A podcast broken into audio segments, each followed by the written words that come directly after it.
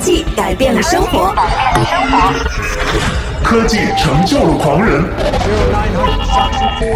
科技退化了我们的大脑，科技成了离不开的器官。分享最新的科技资讯，领略产品的前世今生，就在科技达人。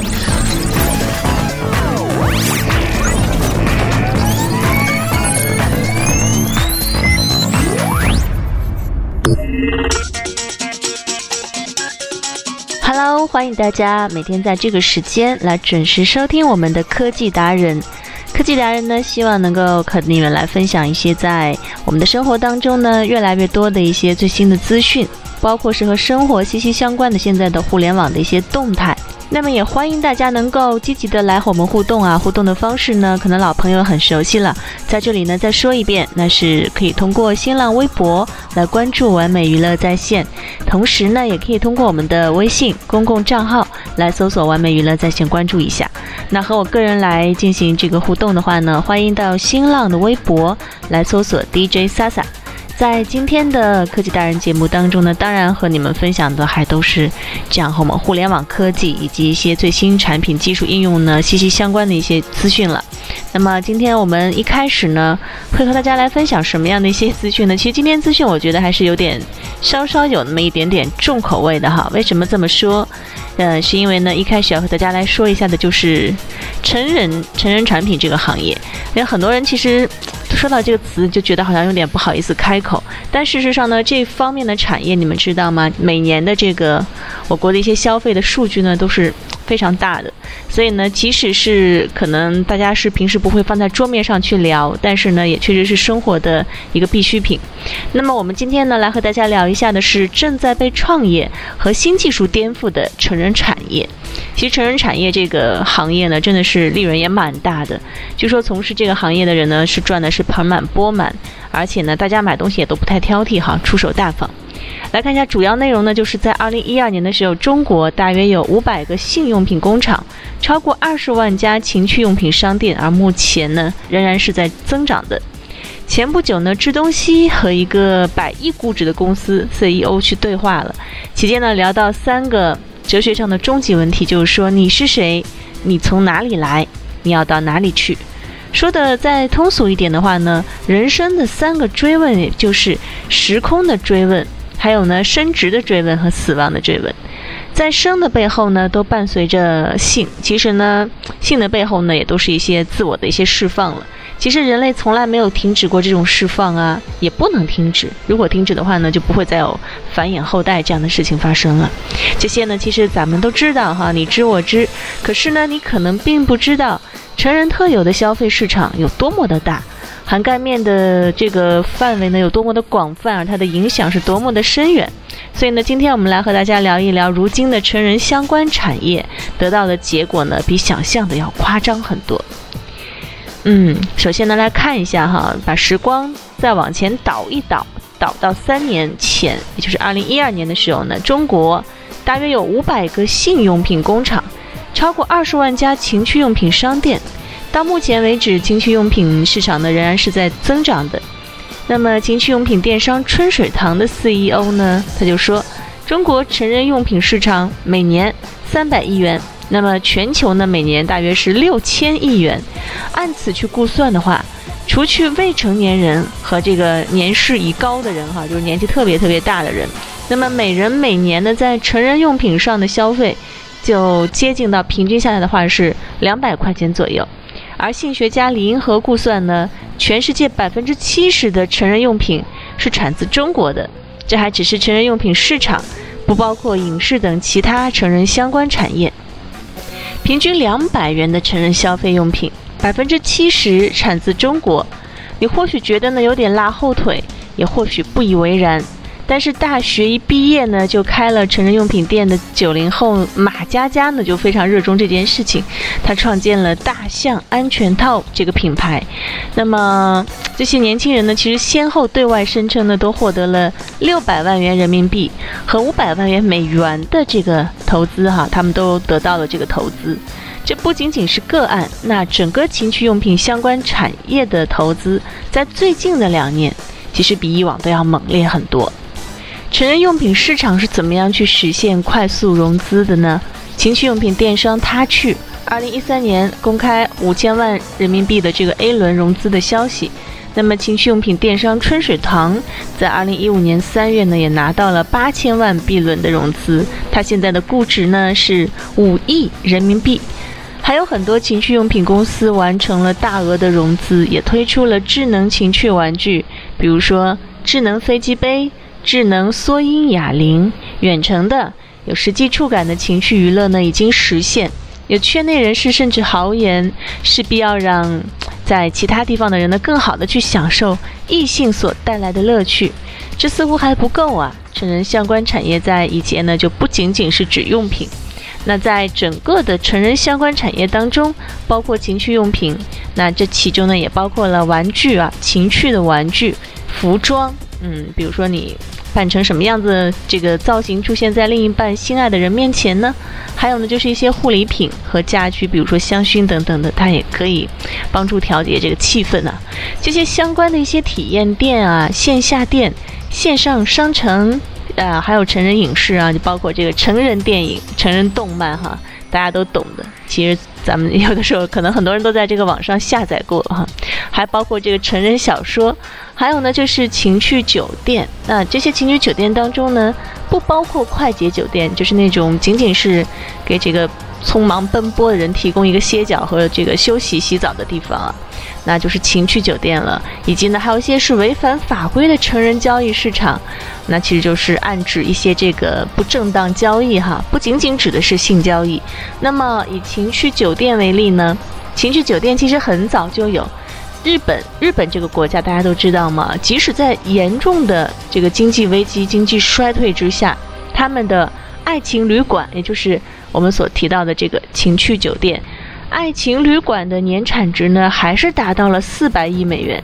而最近几年，尤其是在近几个月里面，物联网还有虚拟现实的话题，也给了情趣酒店掀起了新的热潮。那么这些东西呢，我们刚才所聊到的，都是一些传统的一些，呃，怎么说呢？就是在情趣用品这个市场当中，一些传统的方面哈，传统的渠道的体现。那么它是怎么和高科技和这个现在的互联网去？合并在一起的呢？其实呢，我们接下来要聊到的就是智能硬件和虚拟现实之下的成人用品行业的新热潮。VR 虚拟现实技术呢是越来越成熟，想要得到最新的 VR 中国市场报告研究，嗯，那是非常容易的事情。所以呢，从去年的这个年末开始，虚拟现实。嗯，引爆了这个点，这样就是色情业的这个话题呢，也是声嚣尘上。这件事情呢，可没有止步在话题上。国外著名的大型成人影片公司 Sugar DVD，在去年年初的时候就宣布过，他们呢将制作互动虚拟现实影片，而在夏天呢就会出现成品，推出成品了。虽然到去年年末，Sugar DVD 呢连个演示都没有。可是今年日本各种各样的虚拟现实两性应用陆续推出了，就那其实呢，现如今虚拟现实和增强现实技术，基于各种各样传感器的检测技术，还有基于传感器检测和反馈的生物反馈系统，也基于传感器和手机实时互动带来的智能控制，这些方方面面的一些高科技的应用呢领域，其实都在影响成人用品行业。我们来总结一下刚才所聊的这么多哈，可能有些地方呢它比较的这个晦涩难懂一些。那么成人特有的消费市场呢，其实涵盖面还是很广，在这个背后关联到的一些更本质的事物，比如说爱情啊，还有人类的这个繁衍等等。虽然我们没有办法去一一回答，情绪行业是人类不可或缺的，是不是给这个欲望找一些借口呢？可是呢，有一点是可以肯定的，就是炒概念、炒噱头呢，终将还是会回到模糊的记忆，留下的将都是回归人类的追问。如果我们是需要的话，嗯，性学家就算了哈，就不去听他们那些啊专家评论了。那么其实现在呢，大家也可以发现，越来越多的，尤其是在南方城市当中举办的这个性用品展览会，也是开始这个呈现一个。很迅猛的势头啊！其实以前呢说到这个，真的有点不太好意思哈，更何况是这个在大庭广众之下举办这样的展览会呢？但是现在呢，好像大家也都其实见怪不怪了哈，而且也确实，我觉得这方面的这个事情呢，是需要去好好的疏引和引导的。如果是一味的回避呀，只会让人觉得好像就更加难以启齿，或者是走向一个不太好的另外的一面了。好了，刚才和大家分享的这样的一个深度的。报道呢是叫做正在被创业和新技术颠覆的成人产业，那我们也希望这个成人产业呢更加健康的去发展吧，这也是能够解决很多异地的异地恋人们的一些实际的生理问题哈。好啦，那我们来稍微的休息一下，休息过后呢，继续回到科技达人的下一个环节。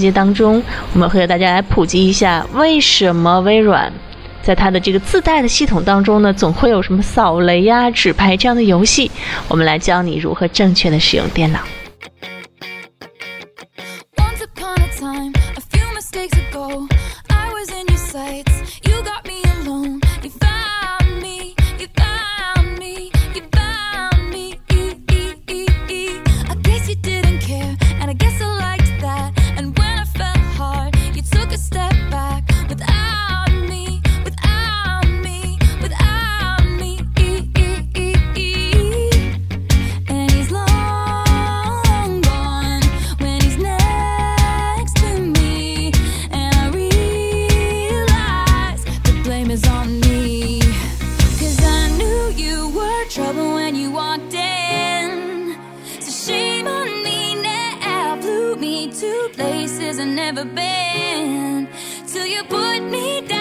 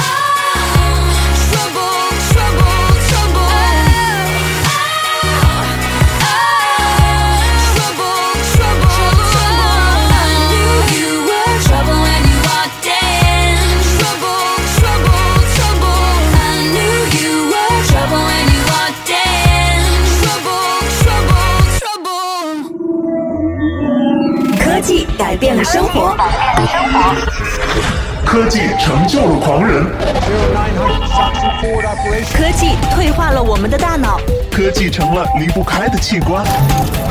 分享最新的科技资讯，领略产品的前世今生，就在科技达人。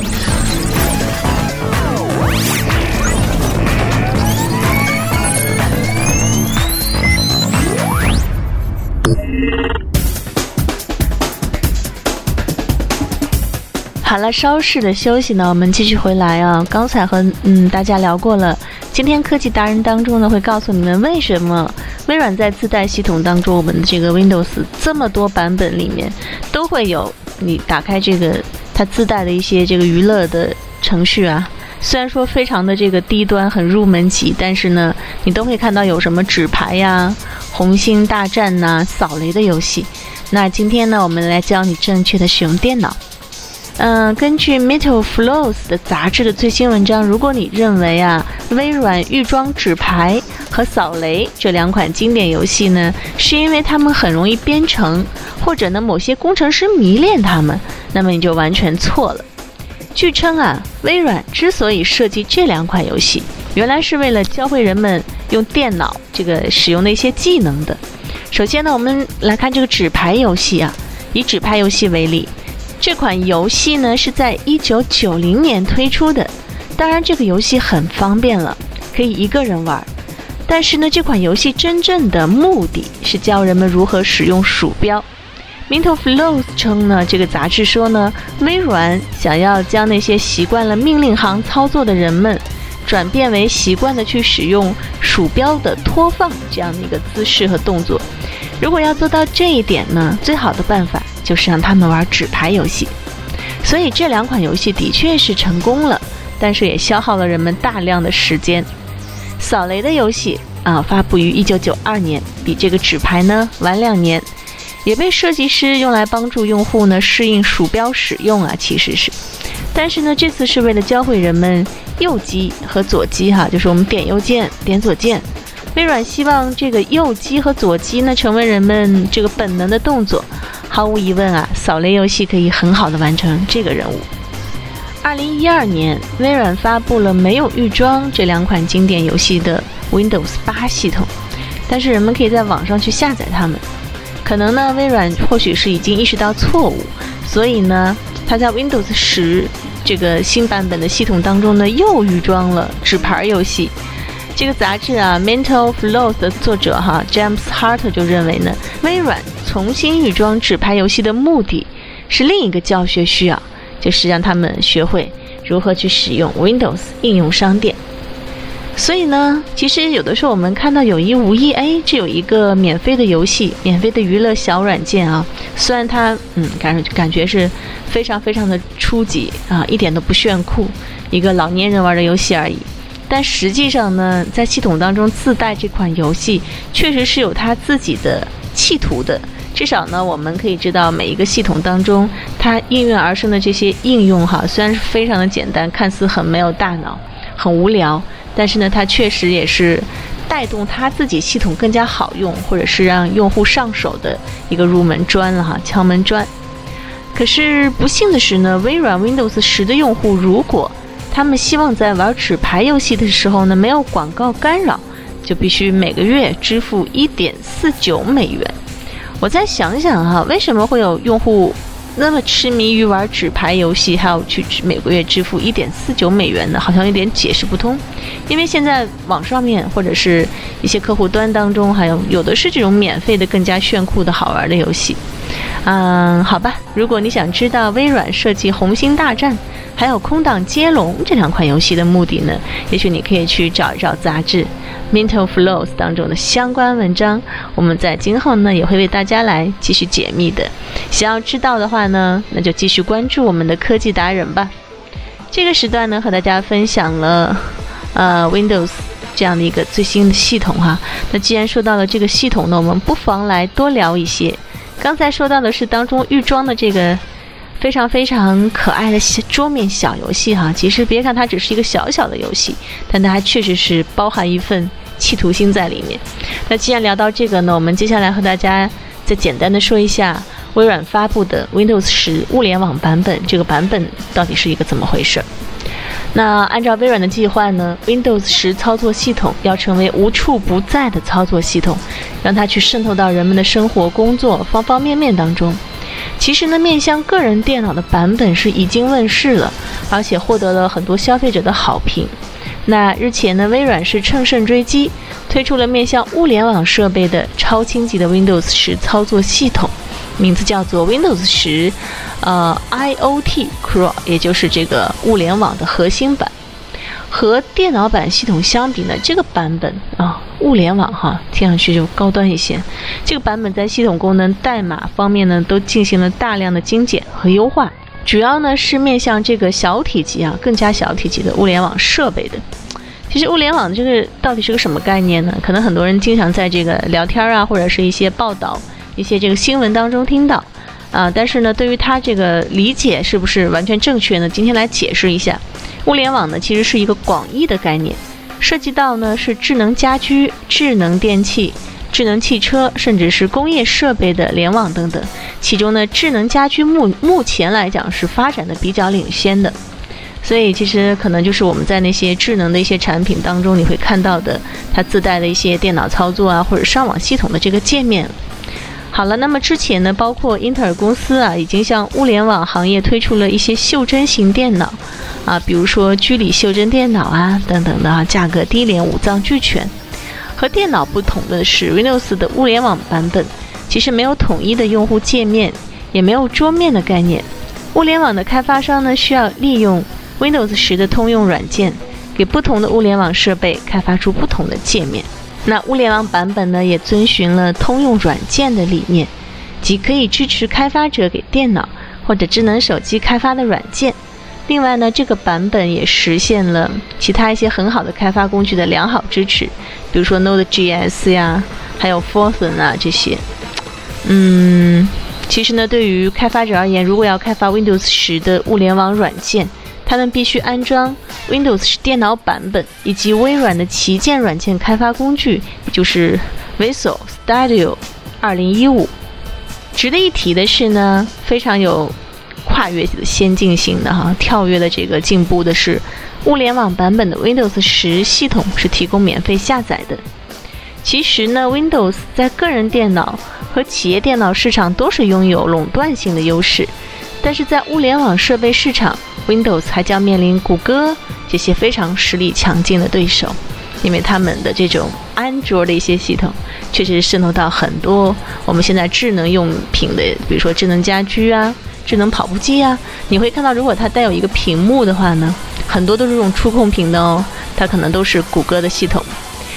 根据之前美国科技媒体报道呢，谷歌公司其实也在开发物联网版本的安卓，开发代号呢叫做 Brillo。这个系统呢也是进行了大量的简化，可以用在家用电器或者像是家庭花园监测设备这些产品上面。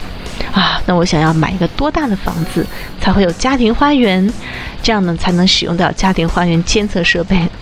那么根据一些报道呢，其实面向手机的安卓系统一般要求内存至少是五百一十二兆，不过物联网版本进行了优化，可以支持三十二兆或者是六十四兆的超低内存。如果安卓物联网版本就绪的话，那么，谷歌旗下的 Nest 公司的产品，以及全球大量物联网行业厂商，就很可能去采用安卓版来进行专用软件的开发，因为毕竟它这个用户基数还是非常大。除了谷歌之外呢，韩国的三星公司三星电子，据称呢也在开发自有物联网设备操作系统，但是呢，它可能不采用安卓物联网版本。也许是他们自己自创的啊，完全这个自己自主研发的一个版本。好了，那今天呢，其实还是和大家分享了关于新产品这个新的 Windows 十它的一些非常细节的东西。那如果呢，你是一个电脑这个新东西啊，就不能不能隔到第二天再去使用的人呢，赶快去体验一下哈。关于到底好不好用，也欢迎能够来告诉我们一声。那么和我们联络的方式呢？通过新浪的微博来搜索“完美娱乐在线”，或者通过微信的公共账号来关注“完美娱乐在线”。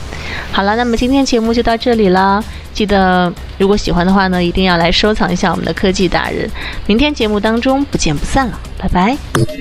最前沿的数码科技，享受高品质的完美生活，尽在科技新体验。更多精彩内容，请关注“完美娱乐在线”的节目啦。